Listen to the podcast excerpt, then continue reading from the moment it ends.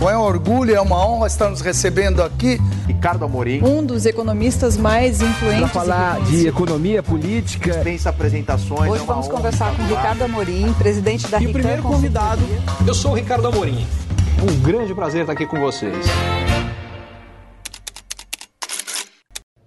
Ontem o Banco Central deu início ao processo de corte da taxa de juros Selic no Brasil, reduzindo em 50 pontos bases a taxa que caiu para 13,25%. A decisão não foi unânime, enquanto cinco diretores, incluindo o presidente do Banco Central, Roberto Campos, votaram a favor de um corte de 50 pontos bases, a gente teve quatro outros diretores votando por um corte menor, inicialmente só de 25 pontos base. Isso pode sugerir para alguns que esse ritmo de corte daqui para frente vai ser mais moderado ou que o total, o tamanho total do corte vai ser menor. Eu acredito exatamente no contrário. Como eu já vinha afirmando há bastante tempo, é, o Brasil seria e foi um dos primeiros países do mundo a começar a cortar a taxa de juros, porque em função do bom trabalho do Banco Central, ele foi um dos primeiros países onde a inflação caiu e caiu muito. É bom lembrar que a inflação brasileira há pouco mais de um ano chegou a bater em 13% e hoje está na faixa de 3%.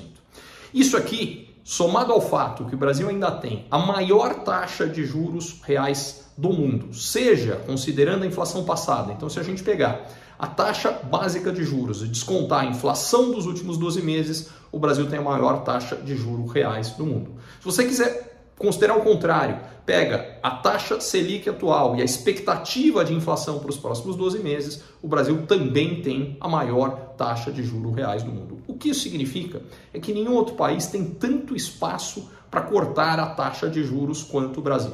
Soma-se a isso que a gente tem tido surpresas positivas na inflação no Brasil e no resto do mundo. A inflação em geral, com oscilações, isso não acontece sempre, mas ela em geral tem sido menor, com mais frequência do que as expectativas, do que quando ela é maior. O que significa isso aqui? Por que a inflação está caindo mais rápido do que as pessoas imaginavam? Tem duas grandes forças globais deflacionárias que, que vêm ajudando e vão continuar a ajudar.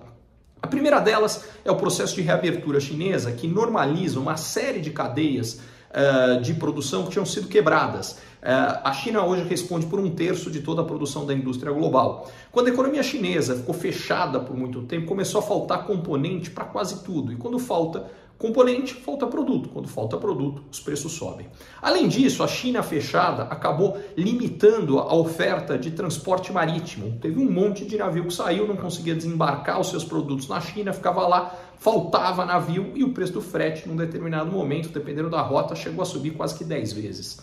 Isso vem se normalizando, já se normalizou em grande parte, está acabando o processo de normalização e isso também é deflacionário, ajuda a trazer a inflação mundial para baixo. E por fim, a entrada recente, a aceleração do uso de inteligência artificial, que em muitos casos também vai ajudar a reduzir custo de produção de um monte de coisa, também colabora para uma inflação mais baixa. Quando a gente soma tudo, o que isso significa é que a inflação mais provavelmente, pelo menos considerando os próximos meses, os próximos trimestres, essas tendências nunca são eternas, mas considerando o, o, o horizonte de curto e de médio prazo, provavelmente a inflação ainda vai trazer surpresas positivas. Somando isso a um nível de juro real enormemente elevado que a gente tem no Brasil e que tem um monte de impactos negativos, a gente vai ter espaço para cortar a taxa de juros mais e mais rápido do que a maioria imagina. Aliás, isso já aconteceu nessa reunião.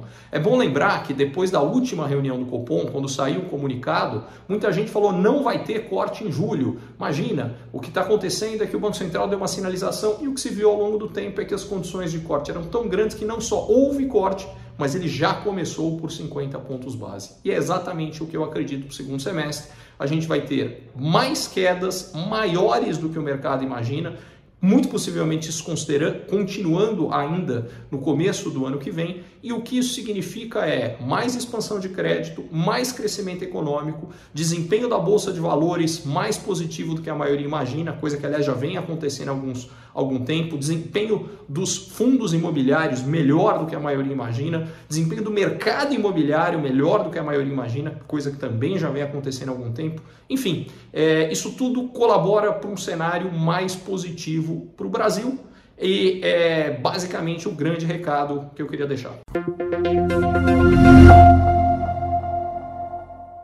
Curtiu esse conteúdo?